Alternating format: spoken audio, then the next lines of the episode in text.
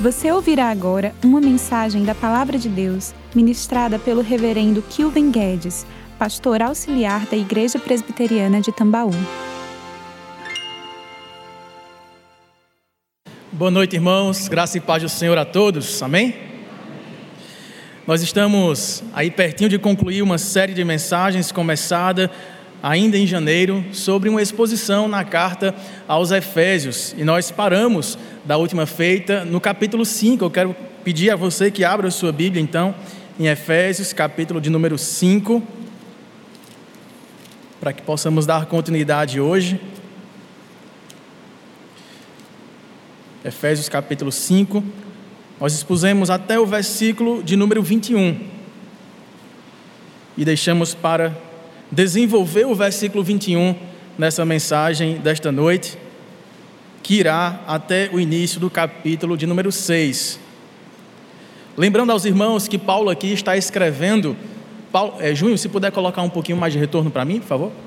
Paulo aqui está escrevendo, irmãos, a uma igreja que ele havia plantado há 10 anos atrás, tinha ficado lá cerca de dois anos em sua terceira viagem missionária, e agora recebe algumas informações de que esta igreja agora precisava ser consolidada em sua fé, a fim de que a graça fosse evidenciada para eles, que a eleição que um dia os alcançou não foi por méritos, mas foi pelo mistério da bondade do Senhor incondicional que alcançou aqueles irmãos, para então fazê-los santos e irrepreensíveis e pudessem assim glorificar a Deus com tudo o que são.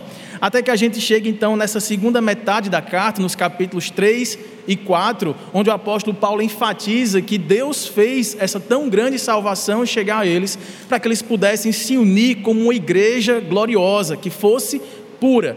E é nesse tema aqui, sobre a pureza, que o apóstolo Paulo está escrevendo, quando fala, a partir do versículo 18, como vimos semana passada, sobre o enchimento do Espírito.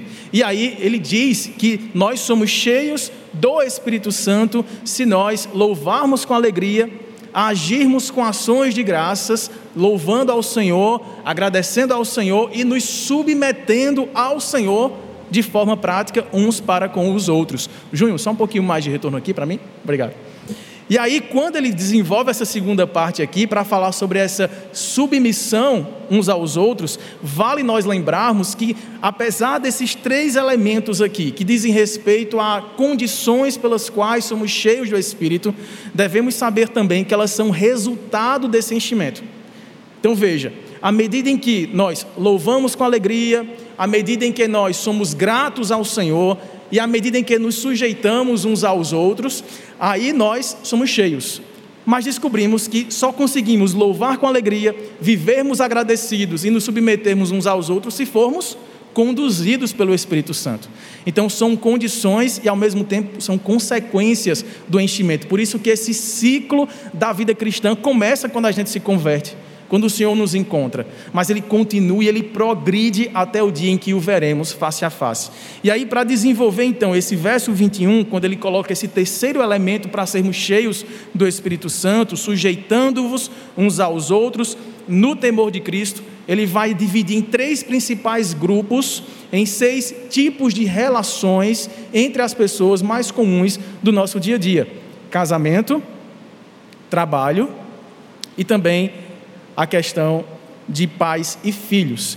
E quando ele faz isso, irmãos, ele é bem prático, ao mesmo tempo, ele está preocupado com o embasamento doutrinário. Por isso que essa expressão que nós acabamos de ler no verso 21, é nos sujeitando no temor de Cristo. Se você para para pensar um pouquinho, deveria ser natural a nós o ato de serviço. Pense, por exemplo, na sua profissão, algo mais prático. Tudo que você faz é visando ao bem não só seu, mas para servir a uma necessidade de outro. Na sua relação conjugal, na sua relação com seus filhos, na sua vizinhança, no seu trabalho, em tudo que nós fazemos, nós estamos servindo de alguma forma outra pessoa. Ainda que nossa motivação às vezes seja quebrada e a gente queira, na verdade, ter uma vantagem sobre aquilo que nós produzimos em termos de relacionamento e de trabalho.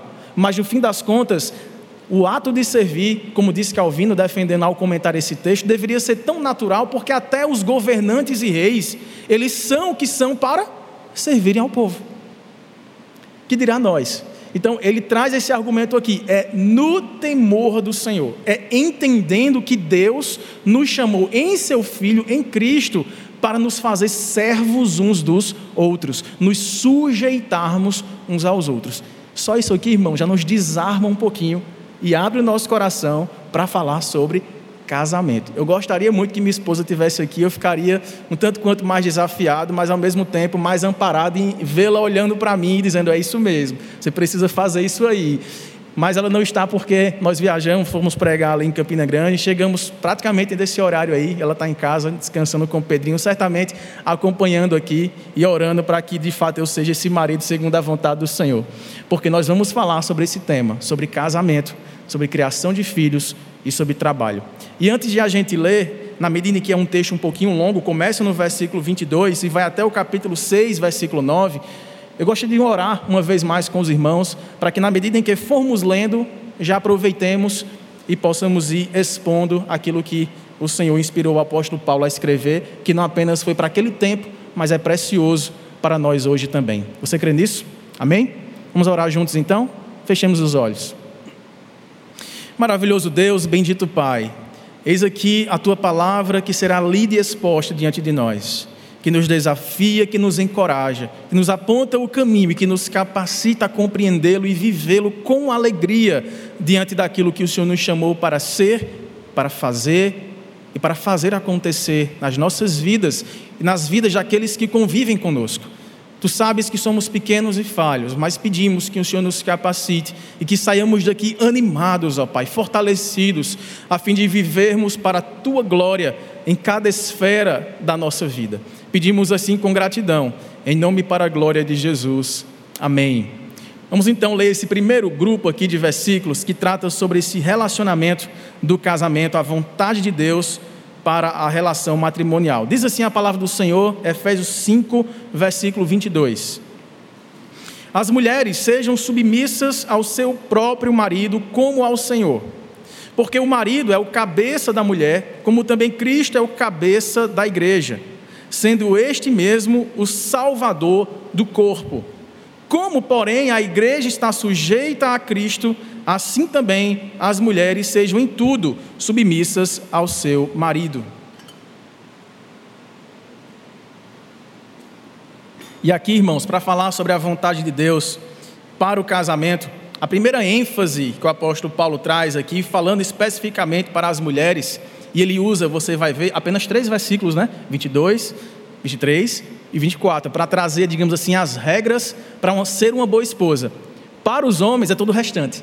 São nove versículos que trazem aí uma grande responsabilidade, talvez porque nós homens somos mais teimosos, né? Somos um pouquinho mais rebeldes para obedecer ao Senhor. E aí Paulo precisou escrever três vezes mais para nos instruir a sermos o marido que Deus quer que sejamos.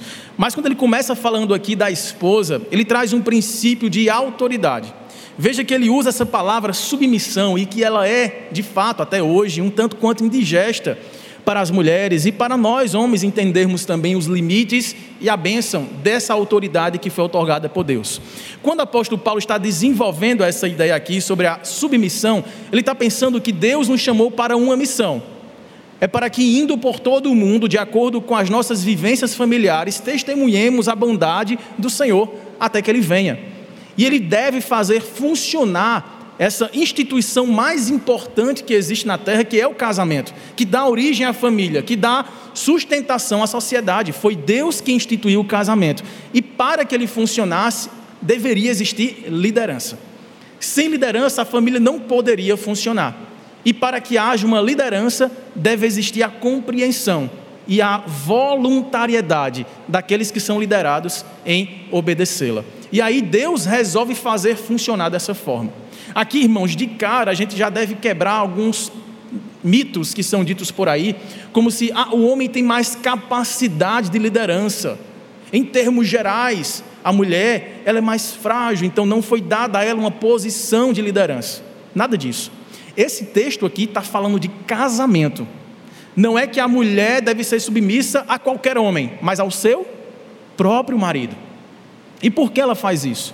Porque Deus o instituiu como cabeça do seu lar, para ele ser aquela referência de cuidado, proteção e amor que toma a iniciativa.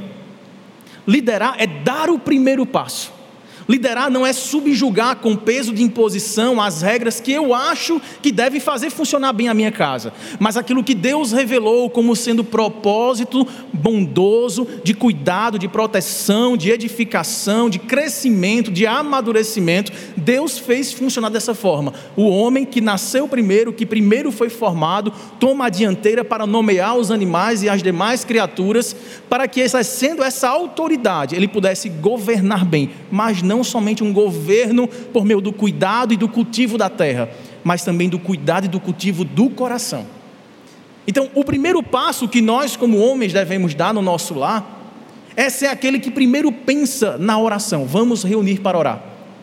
Vamos ver como está o coração, o seu coração, ah, o coração da minha esposa, o coração dos nossos filhos. O primeiro que deve se preocupar com o bem-estar do lar. Liderar é tomar como amor sacrificial aquilo que Deus instituiu como sendo um relacionamento saudável para manter bem a estrutura de uma família. Por isso que a expressão que ele usa aqui no versículo 24 é que, como porém a igreja está sujeita a Cristo, assim também as mulheres sejam em tudo submissas ao seu marido. E aqui, mais uma vez, precisamos fazer uma correção em alguns ensinos horríveis que têm sido espalhados por aí. Porque alguns maridos, na incompreensão ou na impiedade mesmo do seu coração, resolvem ou ir de um extremo da omissão, do silêncio de Adão, do você é mais caprichosa, tome você a dianteira, você resolve as coisas, você tem mais sabedoria prática, eu vou ficar aguardando e aprovando, quando der errado foi você quem liderou. Desse extremo, alguns homens passam para o extremo oposto, que é do autoritarismo que é, olha, tá vendo? O apóstolo Paulo disse que você deve me obedecer em tudo. Mas veja qual é o critério, o parâmetro que ele coloca. Como Cristo liderou a igreja. Em nada vocês, mulheres, esposas, devem desobedecer ao seu marido, desde que não desobedeçam a Cristo. Lembra lá em Atos? Importa obedecer a Deus e não aos homens. É nesse aspecto, quando entra em choque aquilo que Deus determina em Sua palavra para o bem-estar da família, com os caprichos, desejos pecaminosos que o homem quer impor à sua esposa na relação a dois, ou na forma como criar os filhos, ou na forma de sustentar o lar e trazer a renda para o sustento da família, se isso não estiver de acordo com aquilo que Deus colocar como sendo parâmetro santo, bom e agradável, revelando e expressando a vontade de Deus que é perfeita, a esposa não deve esse tipo de obediência. Aliás, é assim que nós, por exemplo, nos portamos diante da desobediência civil. A desobediência, a desobediência, civil é quando nós encaramos alguém que lidera sobre nós, um governante, um líder, um pastor, um presidente, alguém que tem uma autoridade instituída por Deus, e como diz Paulo aos Romanos, a autoridade que começa do lar e vai até a sociedade, são ministros de Deus para o nosso bem, até que eles permaneçam ali diante daquilo que Deus estabelece, como limites para a compreensão e prática dessas, dessas ordenanças, desses mandamentos. Então, se nós que somos maridos entendemos o plano de Deus, através de Cristo, amar a igreja, liderá-la e conduzi-la por um caminho de justiça, bondade e retidão, é assim que nós devemos nos portar. É esse tipo de liderança que fará com que nossas esposas olhem para nós e digam assim: o melhor caminho é seguir ao meu marido, porque ele está seguindo ao marido da igreja, ele está seguindo a Cristo. E neste caminho eu serei feliz. Meus irmãos, desde a nossa queda, lá no jardim do Éden, que a tentação do nosso coração, que foi a mesma lá pós-queda de Adão e Eva, é trocar ou inverter esses papéis, ou lutar para readequar, reorganizar essas funções no lar. Porque homens e mulheres são iguais em essência, em dignidade e em capacidade. Quantas mulheres aqui não gerem seus negócios de forma muito mais perspicaz, mais interativa, mais dinâmica, mais inteligente, mais capaz do que muitos homens em sua mesma área de atuação? Portanto, não diz respeito aqui a esses critérios que Deus coloca de capacitação natural ou adquirida com a vida mas é um princípio de funcionamento do lar, da nossa casa. E para isso, o Senhor coloca que nós devemos seguir este caminho confiando que, embora a nossa tentação, tão antiga quanto a queda, seja os homens dizerem assim: Senhor, foi a mulher que me fez pecar, e a mulher dizer: Foi a serpente que o Senhor criou que me fez pecar. Nós devemos olhar para a nossa responsabilidade diante dos papéis que nos foram definidos desde toda a criação. E quando nós pensamos assim, irmãos, a principal área de vigilância aqui para as mulheres para as esposas é observar o, o desejo e o impulso de tomar a frente, de liderar e de apontar o caminho para o esposo. Lembra qual foi a frase que o próprio Deus falou para Eva? Eva, cuide, porque a partir de agora o teu desejo será para o teu hã? marido. Aquilo que você desejar fazer será, em geral, uma tentação para tomar o lugar do teu marido.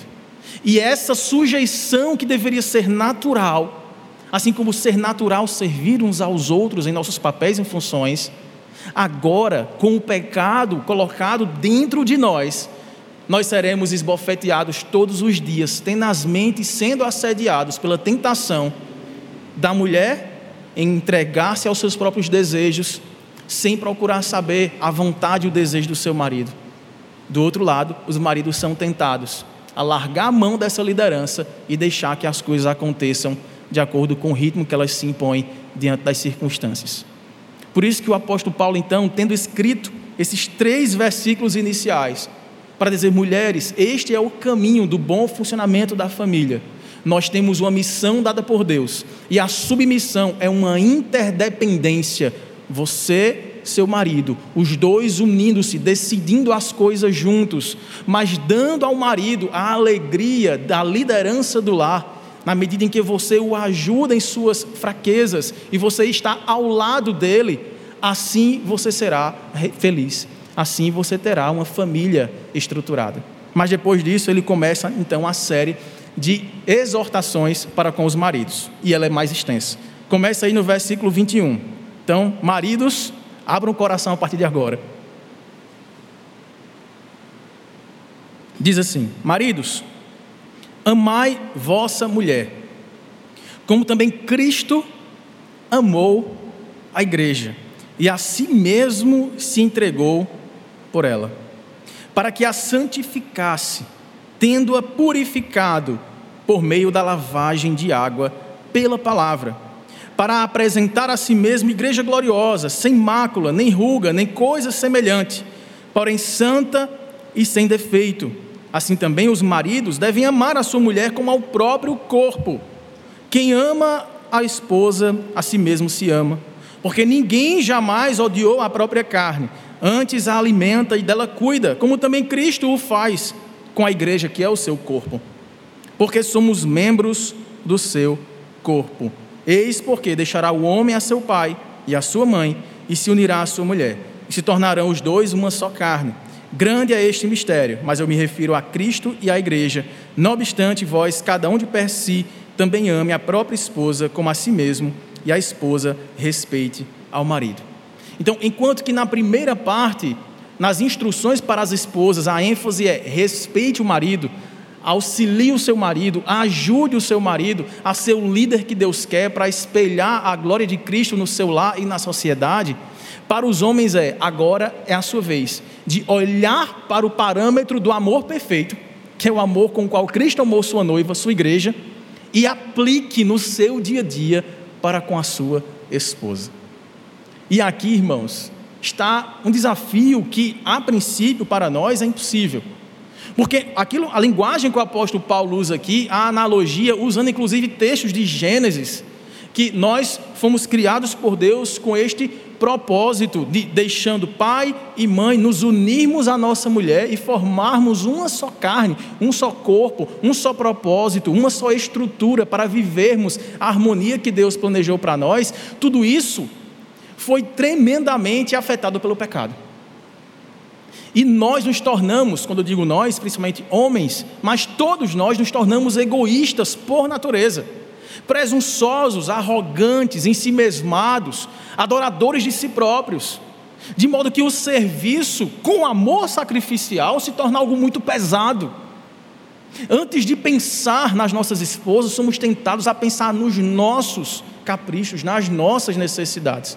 Por isso que o apóstolo Paulo já começa com esse parâmetro para trazer todos os homens a esse estado de assombramento inicial, mas de inteira dependência de Cristo. É o amor com o qual Cristo amou a igreja. O que foi que Cristo fez pela igreja, irmãos?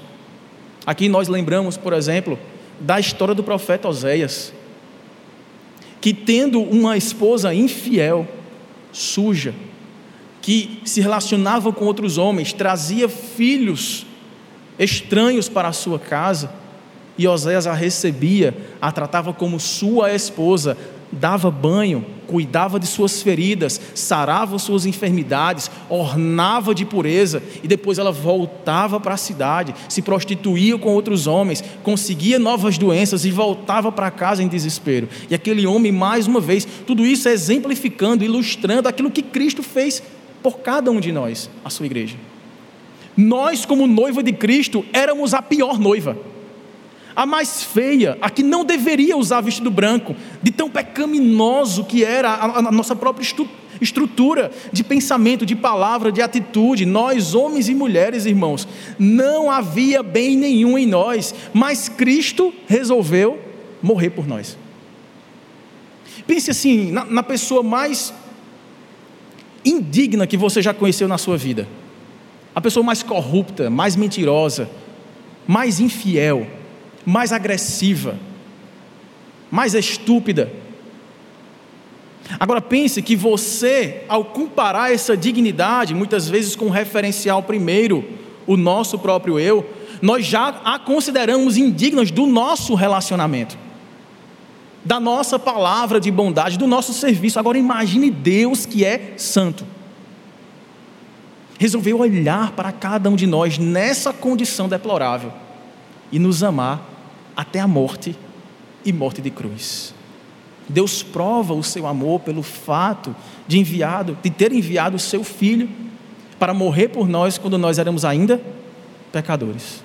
Quando nós éramos ainda errantes pelo caminho, quando nós éramos ainda prostitutos, idólatras, sujos, inconstantes, mentirosos, infiéis, soberbos, arrogantes, nos achando bons sem querer o bem de Deus, sem querer conhecer a revelação da sua bondade, das suas obras, naquilo que ele mesmo instituiu como sua palavra. Como diz Paulo escrevendo Romanos capítulo 1, diz que a ira de Deus se revela a todo homem, porque tendo o conhecimento de quem Deus é, pelas obras que foram criadas, resolveram criar ídolos para si, rejeitando a revelação da majestade da própria divindade do Senhor eles se tornaram primeiro idólatras de outros, de outras coisas e no fim das contas de si próprios. Tais homens são por isso indesculpáveis. Não havia desculpa, não havia perdão, não havia esperança, a não ser que alguém pudesse sofrer a morte como consequência da nossa maldade e nos desse a sua vida como triunfo sobre este pecado e esperança para um futuro glorioso. Cristo fez isso por nós. Maridos, amai vossas esposas dessa forma. É de tremer na base, sim ou não, homens? Quantas vezes nós temos exercido este amor abnegado? Do tipo, eu vou agir primeiro eu vou servir primeiro, eu vou perdoar primeiro, eu vou pedir perdão primeiro, eu vou reconhecer as minhas faltas primeiro, eu vou orar por ela primeiro, eu vou abraçá-la sem vontade primeiro, eu vou chegar até ela e vou fazer elogios primeiro. Eu não vou esperar ser recompensado antes, eu não vou esperar promessas de melhora, de mudança para que eu possa dar esse passo de retribuição ao carinho recebido ou prometido. Porque Cristo nos acarinhou, nos abraçou quando estávamos atolados na lama da desgraça do pecado e resolveu nos adotar e nos levar para casa, nos dar um banho, nos pôr perfume, nos ungir com seu óleo e nos trazer um renovo, vestes novas, novo caráter, renovados para brilharmos diante dele, diante da face do Deus perfeito, sem que nós movêssemos um passo em sua direção. É esta a condição que Deus coloca para que a minha e a sua liderança, homem, possa funcionar. É amor abnegado, amor que se sacrifica. Até que limite, pastor? A gente lembra aqui, né? Pedro perguntou: Senhor, você está falando aí de perdão, de quando alguém fizer alguma coisa contra você, você vai até a pessoa, Aí, se ela não aceitar, chama duas ou três testemunhas. Se ela ainda assim não aceitar, leva para a congregação, chama o conselho. Mas até quando esse processo vai, quantas vezes devemos perdoar aquele que nos ofende? Sete vezes? Aí Cristo fala: se fosse fazer uma conta, vamos colocar 70 vezes sete que é o oposto do padrão de Lameque, filho de Caim, filho do primeiro homicida, que falou assim: Olha, eu vou caminhar errante por essa terra, e quem bater em mim, eu vou castigá-lo. E a maldição que recaía sobre Caim, meu pai, será sete vezes pior em mim. Aí Jesus usa este contraste da impiedade e leva para a bondade do perdão. Perdoe, mas já perdoei uma, pastor já perdoei duas. Eu peguei novamente ela falando mal de mim para sua irmã. Eu peguei novamente ela fazendo coisas que ela sabe que eu não gosto. Ela salgou aquela batatinha frita de novo, desde o primeiro almoço da gente, que eu ainda estou tomando água da quantidade de sal daquela batatinha frita, e ela sabe, e ela bota de novo, parece que ela gosta de me ver chateado. 70 vezes 7 por dia. Não faça conta que é 490, não, porque aí é uma ilustração de plenitude, perfeição, totalidade. Perdoe sempre. Por que, irmãos? Porque você recebeu este parâmetro, primeiro, homem, de amar como Cristo ama. Jesus não fez conta para nos perdoar. Porque se fosse colocar na balança o que o vem perdoado e o que ele pecaria depois disso, ah, meus irmãos, eu não teria chance nenhuma de ao menos sete vezes por dia escapar do juízo de Deus. Por isso que o que Cristo representa para nós homens aqui, e é claro, irmãos, esse amor homens para com as mulheres, quando colocamos o parâmetro de Cristo, é claro, somos todos, crianças, homens e velhos, somos todos chamados ao ministério da reconciliação, de anunciar e praticar esse perdão em todas as nossas relações. Mas há um texto bíblico espelhado também em Colossenses capítulo 3, que eu quero que você abra, que nos dá essa ênfase. Homens, essa palavra primeiro é para vocês. Amem sacrificialmente. Esse mesmo Paulo escrevendo Colossenses, uma carta aí que fica pertinho mais à frente, no capítulo 3, nos dá essa direção também.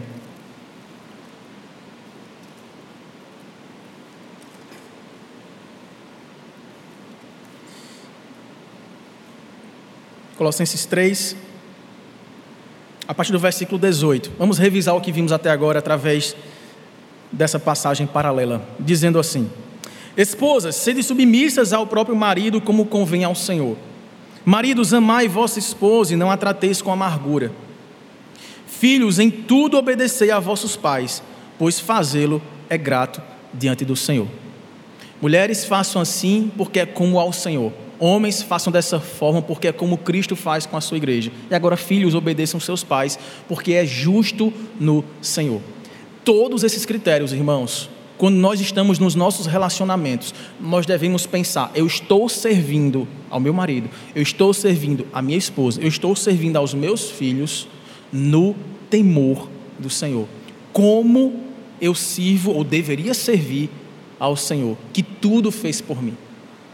E aí, quando nós voltamos então para vermos o que o apóstolo Paulo diz no encerramento dessa passagem aqui em Efésios 5, quando ele fala para o homem, ele diz que esse homem, no verso 26, é um agente de santificação, como Cristo fez por nós, como sua igreja. pela lavagem de água e pela palavra. Aqui claramente, irmãos, uma imagem do batismo. E é bom que se diga, irmãos, porque o batismo, como a gente sempre enfatiza quando aqui participamos e ministramos, não é um meio de salvação, mas é um testemunho, um selo externo daquilo que deve ocorrer no nosso coração. Uma vez que cremos em Cristo pela pregação da palavra, por isso que é lavagem da água, a purificação no símbolo do derramamento da água que tira as impurezas de nós, tendo ocorrido no coração a ministração da palavra do Evangelho. Lembra que é pelo Espírito Santo que tudo isso se faz. O louvor com alegria, agradecimento diário e sujeição aos outros. No capítulo 1 desta carta de Efésios, lá no versículo 13 e 14, o apóstolo Paulo nos lembra que uma vez que ouvimos a pregação da palavra, fomos o quê? Batizados, selados pelo Espírito Santo. E ele é o penhor da nossa salvação. Nós precisamos pregar a palavra na nossa casa. Nós, como maridos, precisamos ser os pastores, os primeiros pastores das nossas esposas. Nós, como maridos, somos os protetores das nossas esposas. Nós somos os provedores das nossas esposas, ainda que ela nos ajude na provisão do lar. Mas eu quero perguntar a você de maneira bem simples: qual foi a última vez que você acompanhou sua esposa em uma consulta médica? Qual foi a última vez que você parou para ver quais remédios ela tem tomado? Como está o estado de saúde emocional dela? Porque aqui, irmãos, não trata-se apenas de um aglomerado de, de, de ordens bíblicas saudáveis para o alimento da alma no sentido espiritual batismo, lavagem da água, pregação da palavra, tudo isso é acompanhado por um gesto de amor sacrificial, que, se for fazer uma escolha, prefere o seu prejuízo para ver a alegria da sua esposa diante de si. Qual foi a última vez que você deixou sua esposa falar tudo o que ela sentia? Qual foi a última vez que você percebeu que ela ficou à vontade de abrir o seu coração para você, sabendo que você a lideraria em oração, em apreço, em compaixão? Ou você já é daquele que aponta, você está passando por isso porque os seus pais, porque a sua família, porque o seu trabalho, porque a sua decisão, porque você chegou nesse ponto, você, eu avisei a você. Amor sacrificial não pede contas para ver se vai dar ou não para amar. É aquele que primeiro ama, que primeiro serve, que primeiro se faz presente. Agindo assim, irmãos, o respeito da esposa será aí sim naturalmente oferecido.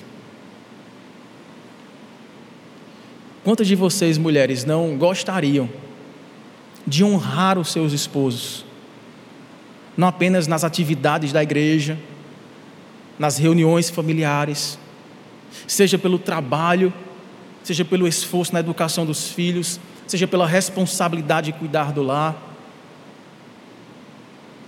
mas pela falta de liderança deste homem, você acaba sucumbindo à crítica e às comparações com sua própria família, com outros homens, com suas amigas. E o Senhor está dizendo: nós precisamos estruturar o nosso lar com base no amor sacrificial e no respeito que advém dele. Sendo assim, nós teremos filhos que verão este testemunho do bom funcionamento do amor e do respeito e farão o quê? Devotarão honra e respeito aos seus pais.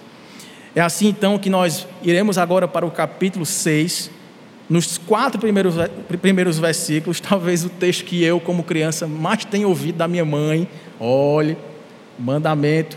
Quem aqui já ouviu essa? Meu filho, o primeiro mandamento com promessa é o quê? Honrar pai e mãe. Deveria deixar só adolescente e jovem responder, que está mais fresco na memória, né? Meu filho, além de ser um justo no Senhor, obedecer aos pais, ainda tem um bônus. Nós temos quantos mandamentos, irmãozinhas, do capítulo 20? Nós temos 10 mandamentos. 10% deles, um apenas, traz uma promessa embutida. E é para quem? Para os filhos.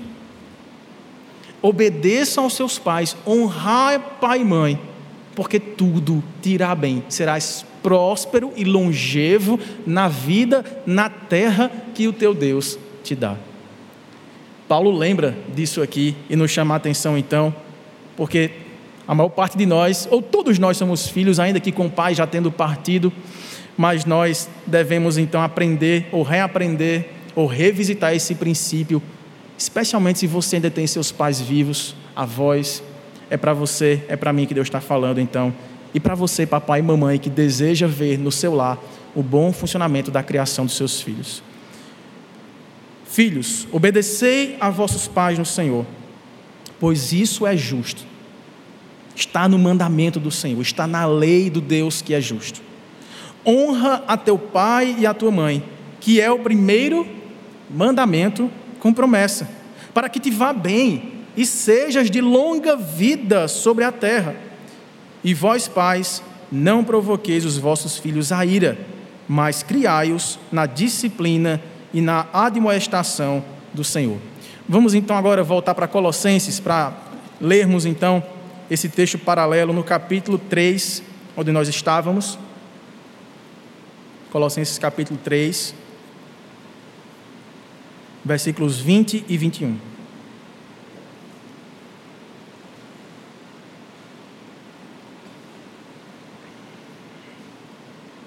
Filhos, em tudo, uma vez mais. Lembra disso aqui? Assim como as mulheres ao marido, é em tudo desde que não firam o mandamento do Senhor. Em tudo obedecer a vossos pais, pois fazê-lo é grato diante do Senhor. E para os pais, pais, não irriteis os vossos filhos, para que não fiquem desanimados. Aqui, meus irmãos, a ênfase é clara: os filhos devem honrar seus pais e os pais devem discipliná-los no Senhor, a fim de que estejam animados para buscá-lo. Quando nós pensamos aqui na honra do pai e da mãe, e isso daria, claro, cada um desses grupos que eu peguei para os irmãos, daria uma pregação específica ou uma série, inclusive, de pregações sobre isso. Mas a ênfase que o apóstolo Paulo traz aqui é o princípio da autoridade. Ele está vindo desenvolvendo esse princípio. Nós devemos nos sujeitar uns aos outros. Irmãos, não tem ninguém aqui neste lugar. Mas se você pensa assim, opa, estou livre dessa, meus pais já se foram e eu não tenho filhos, e nem pretendo tê-los, então essa palavra não é para mim. Todos nós aqui estamos debaixo de autoridade. Todos nós temos de prestar contas a uma autoridade, a uma lei, ao funcionamento não apenas da casa, mas do trabalho, das relações públicas, da sociedade, da nossa nação. E este princípio de autoridade ele deve funcionar de forma similar em todas essas esferas, na casa, na sociedade e na igreja. É obediência em tudo aquilo que a nossa autoridade instituída por Deus, com seus erros e acertos, estejam diante de nós, colocando para que nós sigamos e obedeçamos, até que Ele venha a confrontar aquilo que Ele deseja que façamos com aquilo que Deus requer de nós. A obediência dos filhos, e certamente é também um desafio, assim como trememos na base falando sobre casamento, trememos na base falando sobre ser filhos obedientes. Porque, mais uma vez, irmãos, nós somos tendentes a vivermos para nós mesmos. Desde criancinhas, nós observamos nossos bebês e nós sabemos que a expectativa deles é que o mundo continue a girar ao redor deles por toda a vida. E não são poucas as vezes que a, o bebezinho se torna criança, a criança adolescente e jovem, e ela continua a esperar que o mundo inteiro gire ao redor dela, que os seus pais sirvam em suas necessidades, mas que em retribuição a isso, a honra, o respeito, a obediência não são prioridade destes filhos. Filhos, essa palavra é preciosa para vocês. Obediência aos pais é um princípio não apenas de longevidade, que diz respeito à saúde do corpo, saúde da alma, mas a bem-aventurança na vida, na terra que o nosso Deus nos dá hoje. Quando nós somos convocados à obediência aos nossos pais, nós devemos respeitar este princípio de autoridade e obedecê-los como obedecemos ao Senhor. Fazendo para os nossos pais aquilo que nós deveríamos fazer como para um ser perfeito, que é o nosso Pai celestial. Talvez você diga, pastor, você não tem ideia da referência equivocada, transtornada que eu tenho do meu pai ou da minha mãe. Senhor não sabe, eu não tenho uma presença, nunca tive. Ou talvez uma presença oculta, camuflada, dissimulada, em tantas outras questões que desestruturam o meu lar, que fazem a minha casa sofrer. Como terei o, o dever de honrar alguém que é desonroso, que é indigno? E aí, meus irmãos, faltaria-nos tempo para contar a quantidade de testemunhos que nós temos ouvido. De filhos que primeiro se convertem, isso é comum aqui. Quero fazer uma consulta rápida. Quem aqui se converteu antes dos pais? Levante sua mão. Ou de um dos pais. Boa parte de nós. Quantas vezes nós não nos pegamos nesse conflito? Devo honrar meu pai, obedecê-lo, mas se eu fizer isso e obedecer aquilo que Ele está pedindo de mim, exigindo de mim, talvez eu não vá honrar ao meu Senhor que me chamou para ir para a igreja, para servir, para visitar, para pregar, para dar bom testemunho, para rejeitar ofertas, para rejeitar substâncias, para rejeitar ambientes, prazeres outros. O desafio, irmãos, está diante de nós.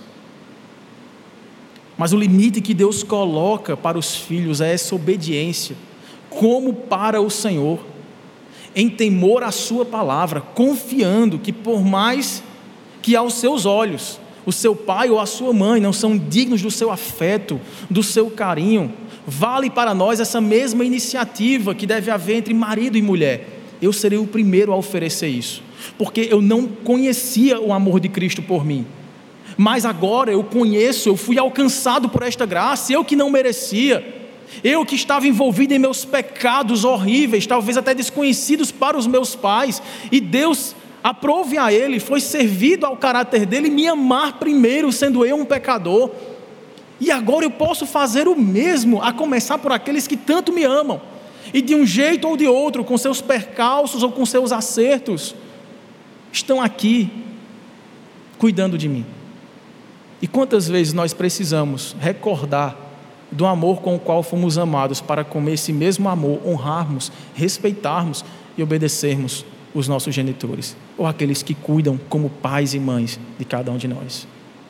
Esse princípio ele deve ser aplicado, irmãos, nas demais esferas da vida, na sociedade como todo. Mas há uma palavra também para os pais. E a palavra para os pais é simples. Pais, não levem ao coração dos seus filhos uma ira, uma irritação pela imposição não sábia da sua autoridade. Quando o escritor aos Hebreus fala sobre esse princípio da disciplina do Senhor para com seus filhos, ele usa o exemplo dos pais. Ele fala da mesma forma que um pai, um bom pai, que reconhece no filho alguém que merece seus cuidados, sua atenção e sua correção, ele o castiga, ele o disciplina. Você, que é crente, deve também manter isso em mente, não se assustar quando Deus, o Pai, nos trouxer algum tipo de disciplina, algum tipo de castigo. Porque não somos bastardos, fomos feitos filhos no Senhor. Mas quantas vezes somos tentados, enquanto pais, a desabafar as nossas desventuras nos filhos, a colocar sobre eles um peso de uma tradição familiar que o esmaga. Quantas vezes os pais são tentados a projetar nos filhos a vida que eles gostariam de ter tido, até profissionalmente falando. O filho nasce com a pressão de ser ou seguir a profissão que seu pai escolheu para você, para ele. E quando o filho começa a conhecer as oportunidades da vida, sentir a vocação no seu coração por um caminho que frustra os seus pais, a sua família, há uma grande decepção dentro de casa. E aí alguns pais levam os filhos à ira.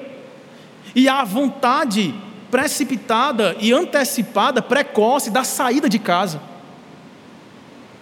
Eu sei, há um drama peculiar. Eu sofri disso também, enquanto adolescente. Eu vou fugir de casa. Quantos de nós aqui já dissemos isso? Quando a gente percebe que, ah, meu Deus, eu queria ter este caminho, eu queria ter esta vida, mas sou impedido. Meus pais poderiam fazer mais por mim, mas agora eu vou fazer por mim mesmo, eu vou seguir minha vida. E quando a gente chega na esquina, pensa assim: eu vou para onde? Quando eu fugir de casa? Vou passar pelo menos uma tarde fora, para dar um sustinho neles. Aí dá fome, dá frio, dá vontade de ir no banheiro. E a gente faz o quê? Volta para casa. Não, hoje não, né? Vou me planejar melhor. Mas muitas vezes, irmãos, para além dessa rebeldia que é natural em todos nós, há uma pressão exagerada por parte dos pais. Sabe o que é que se ensina hoje? Inclusive, dentro de casas, lares cristãos. É assim: o mais importante, meu filho, minha filha, é que você aprenda uma boa profissão, seja estudioso, para que você venha granjear o seu próprio pão e o faça com fartura.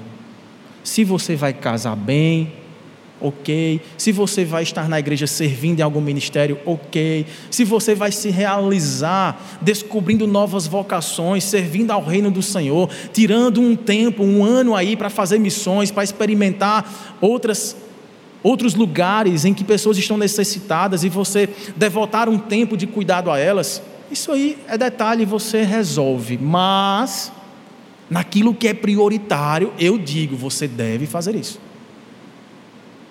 E aí, quantas vezes, para nós, inclusive, que somos líderes né, de pequenos grupos, de equipes, de trabalho, de serviço no Senhor, como às vezes é difícil marcar um encontro em que todos possam ir.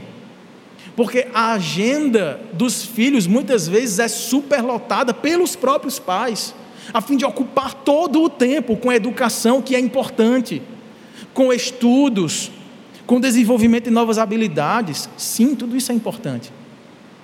Mas o que nós, enquanto pais, estamos instruindo em termos de prioridade para obedecer ao que Cristo disse em Mateus capítulo 6, versículo 33, de buscarmos em primeiro lugar o reino de Deus e a sua justiça? Onde está a preocupação com a santidade do coração do seu filho? As decisões que ele tem tomado, as escolhas que ele tem feito, pai e mãe, como você as discerne, como você as pesa, como você observa o ímpeto com qual ele trata seus irmãos, seus vizinhos, seus amigos. Você se preocupa com a palavra que ele empenha em seu serviço na igreja, quando marca e não comparece, quando arruma outro compromisso para colocar no lugar? Que tipo de prioridade você tem observado? Que tipo de desvalorização do que é mais importante você tem percebido? E como você tem agido sobre isso? Ah, pastor, sinceramente, não estou muito preocupado, porque eu vejo que ele estuda 12 horas por dia, e isso basta. Nós tememos, irmãos, pelas próximas gerações. Crianças precoces, crianças que experimentam não apenas os dissabores de relacionamentos entre amigos de forma agressiva, é, desonesta, desde pequeno já se percebendo no mundo em que vence o mais forte, não importa o que se faça, passando por cima dos demais. Essa geração, como ela convive, por exemplo, com o sexo, com o acesso a materiais, que as levam muitas vezes a experiências em que, às vezes, os pais estão tão entretidos com o seu dia a dia penoso do trabalho, sim, do cuidado das coisas, do planejamento familiar, e perde que ali ao lado, num um quarto escuro, ao entardecer ou na noite, ou na, no, na tarde de uma noite, o seu filho ou sua filha está sendo abraçado por estranhos, está sendo tocado por estranhos. E quantas vezes, inclusive em gabinete pastoral, nós temos recebido pessoas que eu nunca imaginava passar por isso, mas logo no início do nosso chamado pastoral, desempenho de funções pastorais, nós temos sido desafiados a cuidar de pessoas que enfrentam esse tipo de assédio, de abuso infantil e que às vezes não têm coragem de revelar. nem aos próprios pais. E se essas crianças não se sentem seguras em contar aos seus pais as suas desventuras, os seus medos, as suas curiosidades, os seus sonhos, a quem elas poderão procurar? Ao pastor Google? Aos youtubers de hoje? Aos influenciadores digitais? Que prometem uma vida luxuosa desde que você tenha muito seguidor, poste fotos sensuais e granjeie a atenção dos seus coleguinhas. Meus irmãos, é tempo de a gente arrebanhar os nossos, chamar para perto do Senhor. O sentido da expressão não desanimar é não afastá-los do apreço ao Senhor e à Sua palavra. Como a gente fica feliz, por outro lado, irmãos, assistindo esse vídeo aqui do departamento infantil, de crianças que cresceram aprendendo a amar a palavra, que chegam a este lugar e não encontram algo muito diferente do que elas têm em casa. Elas têm a Bíblia, não apenas em cima de um estante velha, empoeirada. Elas a têm na cama, ao deitar e ao levantar. Elas a têm à mesa, no cantar, no conversar, no orar, no agradecer, no comer, no sair e ao chegar. Porque elas nutrem, a partir da convivência dos seus próprios pais, a prioridade de buscar a Deus e conhecê-lo, para melhor amá-lo e assim poder servi-lo. É assim que a gente protege nossas crianças. É claro, irmãos, isso não impedirá que, mesmo que façamos tudo isso, enfrentemos frustrações e dores, separações e extravios, desvios e quedas sérias daqueles que nós amamos e criamos na demonstração do Senhor. Nós ouvimos a sabedoria proverbial de criarmos nossos filhos no caminho do Senhor e até quando for velho, nós esperamos que eles não se desviem deles. Esta é de fato uma lógica sábia. A lógica é: se eu crio um filho como um homem ou uma mulher de Deus, ele assim o será, porque ele está compreendendo a parte da primeira referência de verdade e vida que ele tem, que são seus pais, aquilo que ele deve acreditar e viver. Mas pode acontecer, irmãos, de a lógica muitas vezes não funcionar. E quantos de nós não passamos por essas quedas? Mesmo tendo sido criados no esforço do nosso pai e da nossa mãe, com este amor, com esse respeito, com essas prioridades estabelecidas. Mas os filhos jamais esquecerão daquilo que receberam. A partir dos nossos pais, nós temos um referencial da bondade, do amor, da segurança, do perdão do Senhor. Se algum dos nossos irmãos aqui sofrem pela falta de uma referência saudável em casa do seu pai da sua mãe, como eu gostaria de voltar no tempo e ter meu pai diferente, minha mãe diferente, para que eu fosse diferente. A palavra é: porque o Senhor, e no Senhor, nós temos a verdadeira referência da paternidade que nos faz diferentes, assemelhados a seu filho. Em Jesus, irmãos, nós somos todos aqui, ó, todos adotados. Você tem seu pai e sua mãe?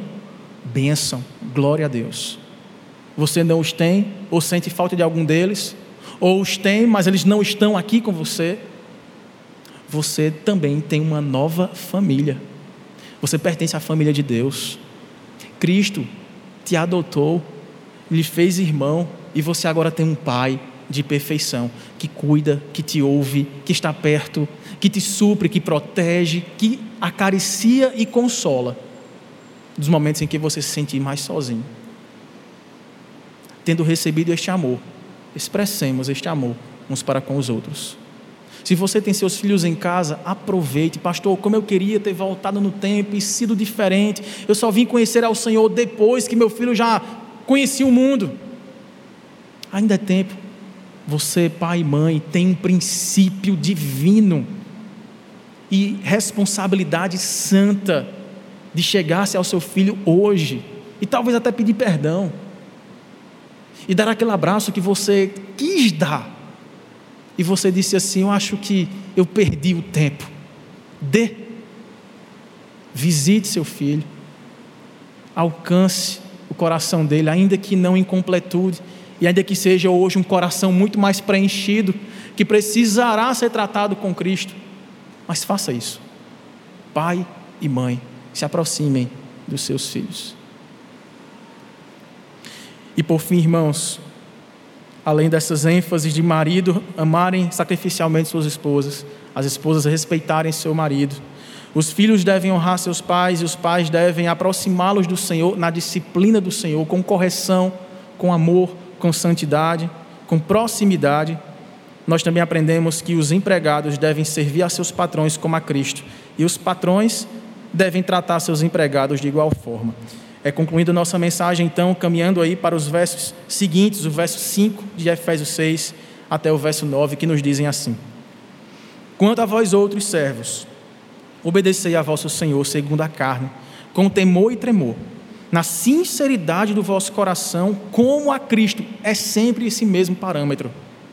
Não servindo à vista, como para agradar aos homens, mas como servos de Cristo, fazendo de coração a vontade de Deus, servindo de boa vontade, como ao Senhor, e não como a homens, certos de que cada um, se fizer alguma coisa boa, receberá isso outra vez do Senhor, quer seja servo, quer livre. E vós, senhores, de igual modo, procedei para com eles, deixando as ameaças, sabendo que o Senhor, tanto deles como vosso, está nos céus, e que para com ele não há acepção de pessoas.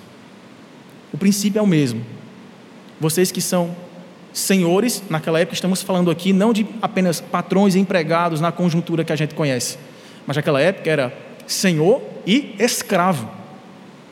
Veja o desafio do apóstolo Paulo, ele está escrevendo para escravos, dizendo: amem o seu senhor, sirva ao seu senhor de coração, como estivesse servindo a Deus.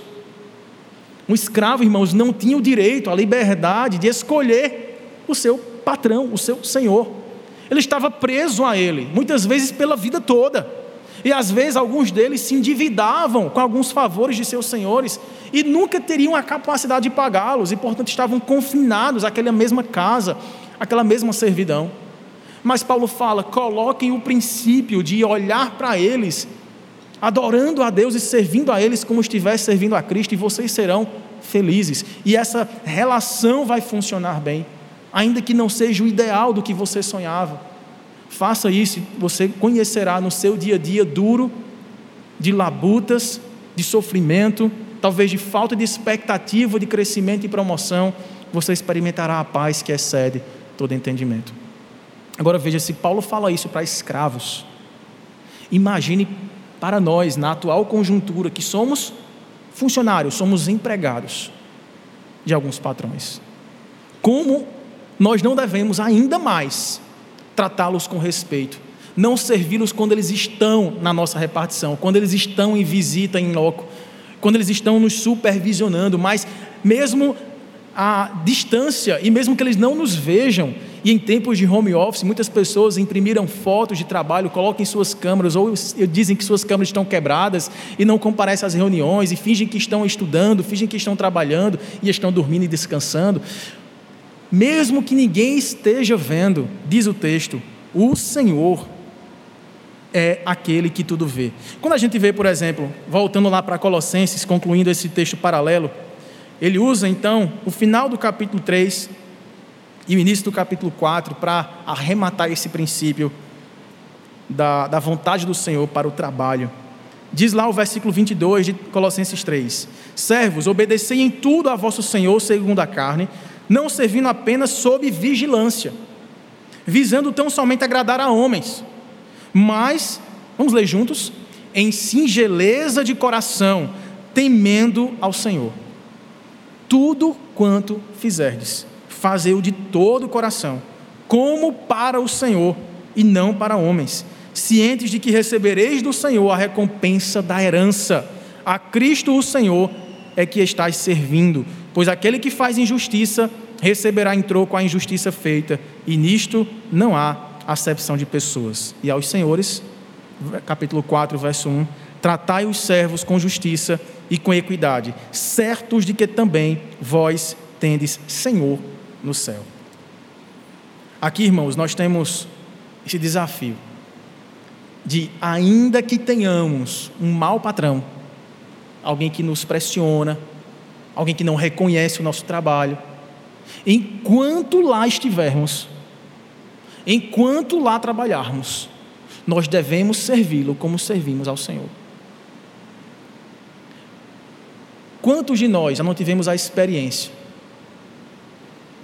de testar uma certa guerra em nosso ambiente de trabalho para ver se alguém nos via e nos dava o devido valor? E como isso foi frustrante para nós.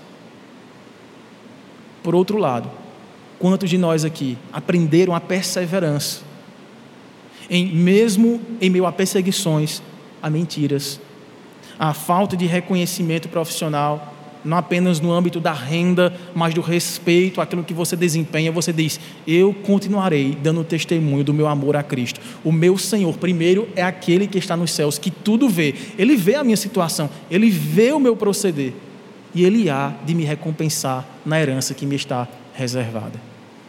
Vejam que essa relação é de confiança, irmão. Se a gente não confiar nisso, a gente vai sair por essas portas dizendo assim: olha, muito bonito, viu? O que a Bíblia fala, o que esse pastor disse aí, parece fazer sentido, a gente deve fazer tudo pensando que a gente está fazendo para Deus. Mas na prática mesmo, se eu fizer isso, vão pisar em mim, vão me passar por cima, vão me enganar. Eu nunca serei valorizado, eu preciso gritar e me mostrar, aparecer, para que alguém lembre que eu tenho algum valor. Precisamos confiar, irmãos. Essa é a sabedoria do Senhor para nós. E patrões, vocês não são senhores de tudo. Vocês têm um Senhor que é Senhor de todas as coisas, dos céus, da terra, do mar, da sua plenitude, é Senhor da sua casa, é Senhor da sua saúde, é Senhor das suas finanças. Que direito você tem de humilhar as pessoas que convivem com você, porque você tem perdido a oportunidade de testemunhar do amor, da compaixão, da correção, da equidade, da justiça diante daqueles que talvez nunca entrarão na mesma igreja que você, porque olham para você e dizem: se isso é ser crente, se isso é ser justo, se isso é pregar o evangelho que ele diz crer, eu estou fora. Quantas pessoas desejam se tornar patrões para devolver o amargor com o qual foram tratados enquanto servos. Esse pensamento mesquinho, vingativo, irmãos, nos adoece. A palavra do Senhor é que sejamos honestos, verdadeiros, que arregacemos nossas mangas e trabalhemos com afinco, porque aquele que tudo vê e tudo sabe estará conosco, estará em nós e nos conduzirá para que experimentemos qual seja a sua boa, perfeita e agradável vontade, que muitas vezes será contra a nossa própria vontade, contra o nosso impulso de agir clamando por justiça. Mas se nós acalmarmos nosso coração e confiarmos nessa promessa, que há uma herança reservada para patrões e servos que temem ao Senhor e que buscam viver de acordo com a sua vontade, espelhando nos relacionamentos esse temor no Senhor, servindo uns aos outros como se estivessem servindo a Deus, nós experimentaremos aquilo que essa palavra nos traz enquanto promessa satisfação, paz, alegria, direção, conforto, persistência, força renovada, esperança e um futuro. Que o Senhor possa guardar o nosso coração em Cristo, nos capacitar. Porque o desafio de sermos maridos e esposas, pais e filhos, patrões e empregados, irmãos, da mesma forma que o enchimento do Espírito é por eles feito, o enchimento do Espírito é quem propicia que continuemos a buscar esse padrão que o Senhor estabelece diante de nós. Quem de nós aqui está pronto? Quem de nós aqui é capaz de fazer tudo isso? Mas o Senhor nos chama a depender dEle, confiar nele. E uma última palavra, já que é o tema que mais nos toca, para maridos e esposas. Costumo dizer isso quando celebro algumas cerimônias de casamento. Há três frases que você, marido e mulher, não deveriam jamais esquecer, porque essas três frases elas salvam qualquer casamento de uma crise. A primeira delas é: eu errei. Eu estou errado. Não vou justificar. Eu errei. A segunda frase, em decorrência dessa, é: me perdoe. E a terceira, pela graça de Deus, com a graça do Senhor, eu não farei mais isso com você. Se a gente se apegar, irmãos, a essa humildade, a essa disposição de servir voluntariamente e abnegadamente no Senhor, Ele nos honrará, nos capacitará e recolherá de nós o bom testemunho que fará com que o Evangelho seja espalhado primeiro de casa e saindo de casa. Ao deitar e ao levantar, precisamos meditar naquilo que o Senhor prometeu para nós. Basta confiarmos e esperarmos que o Senhor complete a boa obra que um dia foi começada em nós. Amém? Vamos orar pedindo tudo isso. Você que deseja casar, você que está atrás de emprego, você que recebeu a oportunidade de liderar, essa é a hora de pedirmos, Senhor, eu não quero ser mais o mesmo.